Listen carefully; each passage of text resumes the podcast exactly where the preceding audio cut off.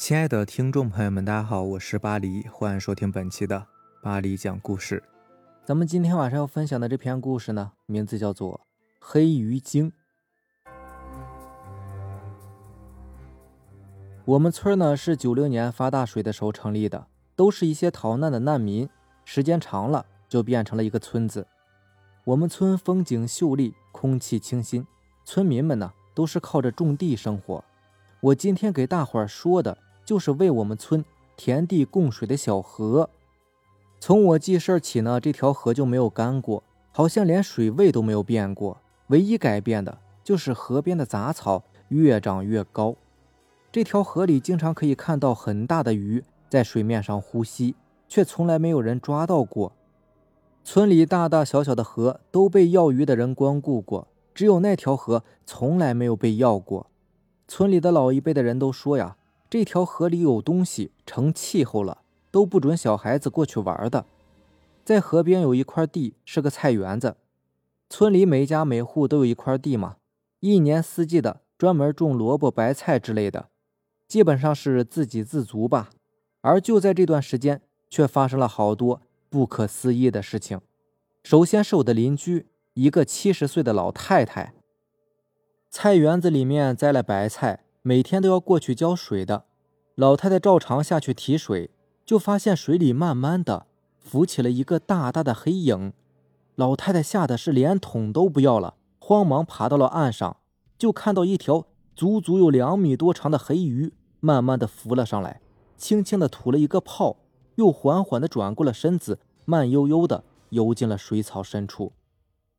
关键是那么大的一条黑鱼，那么密集的水草。水面居然一点动静都没有，老太太吓得够呛，一路跑回了村子里面。当天就传遍了村子。老太太也是一个老实人，村里知根知底的，大家也都相信她。然后所有人浇水的时候，就在桶把上缠上一根绳子，远距离打水，再也没有人在固定的地方下去提水了。事情发生了之后，平静了好几天。没想到的是。又发生了别的事情。我们村村长每天呢都会去地里面转几趟。那天他走到河边的时候，就听到菜地旁的水哗哗的响，看到了一个脑袋一样的东西在水面上晃。村长还寻思呢，哪个老太太提水的时候不小心掉下去了吗？赶紧跑过去准备救人。等他跑到河边时，河面是风平浪静的，一点涟漪都没有。村长心想。难道是我眼花了？又仔细的观察了一下河面，还是没有任何的动静。村长觉得真的是自己看眼花了，可能是天太热了吧。村长刚走了十几米，河里又传出了哗哗的水声。村长吓得一激灵，回头又看了看，河面还是风平浪静，一点涟漪都没有。这给村长吓得呀，撒腿就跑。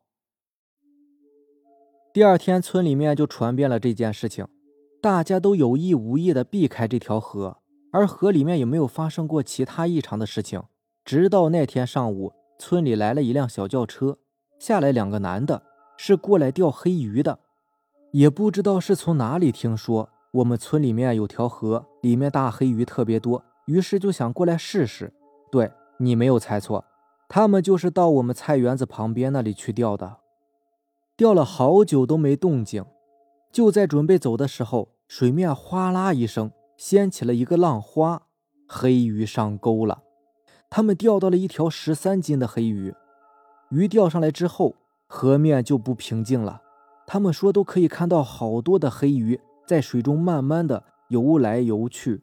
他们两个人呢也不知道害怕，居然还钓，带了三根鱼竿，连续断了三根，连多大的鱼都没看到。这两个男的心里面也有点嘀咕，不过兴奋更多一点，也许是觉得找到打黑圣地了吧，觉得有巨黑吧，还想着好好准备准备，过几天再来奋战一番呢。他们走的时候呢，好多村里人都看到了，有一些上了年纪的还劝他们赶紧把黑鱼放了吧。那两个男的也不听，就直接走了。自从这两个男的走后，就出现怪事了，每天一到傍晚。菜园边就会出现一道黑色的身影，还能听到隐隐的哭泣声，好像是在说：“还我的孩子，还我的孩子！”村里人吓得天刚一擦黑，就不敢出门了。就连平时每天晚上都会叫的狗，也都安静了下来。连续听了三天的哭声，到了第四天早上，村里面来了好几辆车，下来好多人，其中两个就是那天钓鱼的那两个人。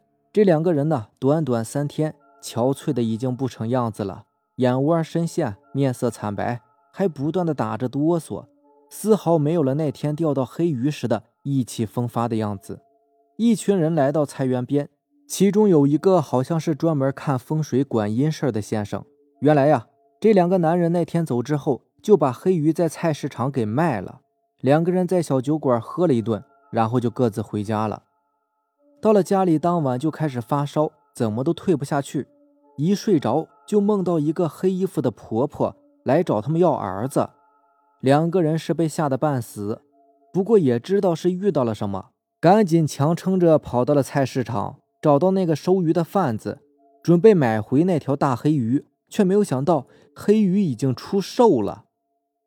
两个人是后悔莫及啊，但是也没有其他办法，也找不到买鱼的人。连着三天，两个男的实在是憋不住了，和家里人说出了实情。两家呢商量了一下，就请了先生过来看看。自从两个男子到了河边以后，河里的水呢本来是墨绿色的，慢慢的居然就变成了深灰色，河面上还不停的翻腾着，冒着泡泡，就好像是水烧开了一样。在先生的授意下，两个男子跪在了河边。开始烧纸钱，金山银山。让人没有想到的是，没有一丝的风，这个纸却怎么也点不着。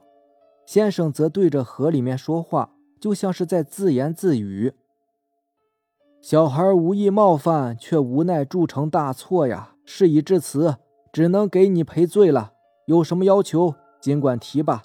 有什么心愿，也可以说，他们必当尽其所能，满足你的要求啊。”河面慢慢的平息下来，点不着的纸也顺利点着了，直到烧成灰烬。两个男子不停的磕头。男子的家人问先生：“先生，他愿意原谅我们了吗？”先生想了想说：“应该是原谅了吧。先回去吧。如果有什么要求的话，你们尽量满足他吧。他应该会给你们托梦的。如果没有托梦，那么……”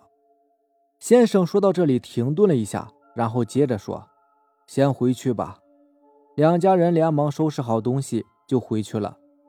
给先生准备的厚礼呢，先生却没有收，怎么劝都不要。两家人也只好带了回去。当天，两个男子坐在同一辆车里，在回家的路上，车子爆胎，发生了侧翻，两个男子是当场死亡，而车里两个男子的家人却只是轻微的擦伤。没有其他的事情。当天晚上竟然罕见的下起了大雨，还打了响雷。第二天一早，有村民在河里发现了一条死去的黑鱼，有两米多长，浑身焦黑，就像是被雷劈过一样。后来这条河就变得和普通的河一样了，只不过再也没有看到过一条鱼了。好了，这就是咱们今天晚上要分享的故事了。如果喜欢咱们的节目呢，就点个订阅吧。行，那让咱们明天见，拜拜，晚安。